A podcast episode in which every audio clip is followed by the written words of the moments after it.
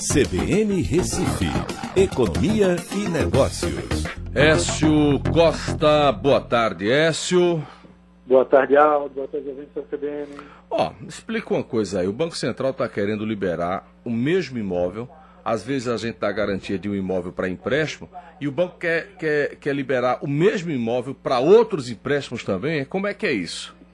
Isso, é uma, um modelo que já existe em outros países. Né? Nos Estados Unidos isso é, levou inclusive à crise lá de 2008, mas é uma situação diferente. Né? Nós temos um mercado aqui muito inferior em termos de utilização de crédito imobiliário, é, então não há um risco de uma bolha aqui. Mas o que é que vai ser feito?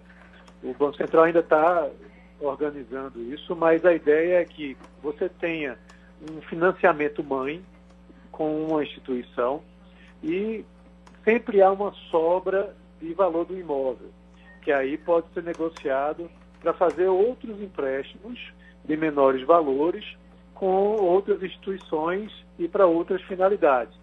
Essa modalidade ela tem um custo, é, inclusive, mais baixo do que o crédito consignado. Tá? Então funciona muito bem para você alavancar a economia com crédito, principalmente que há um potencial muito grande.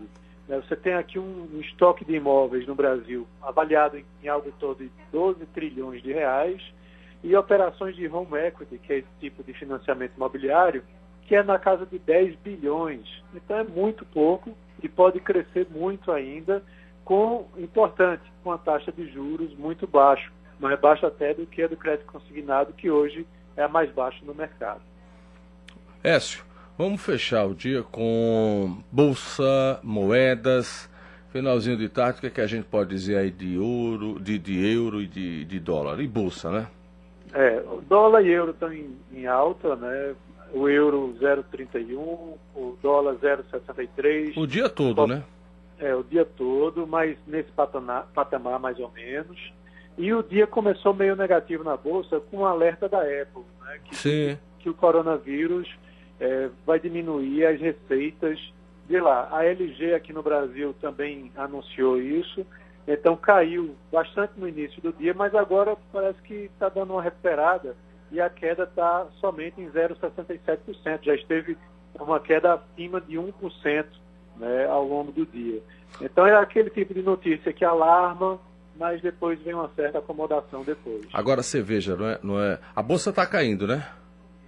Caindo um pouquinho, né? Já caiu mais hoje. Tá.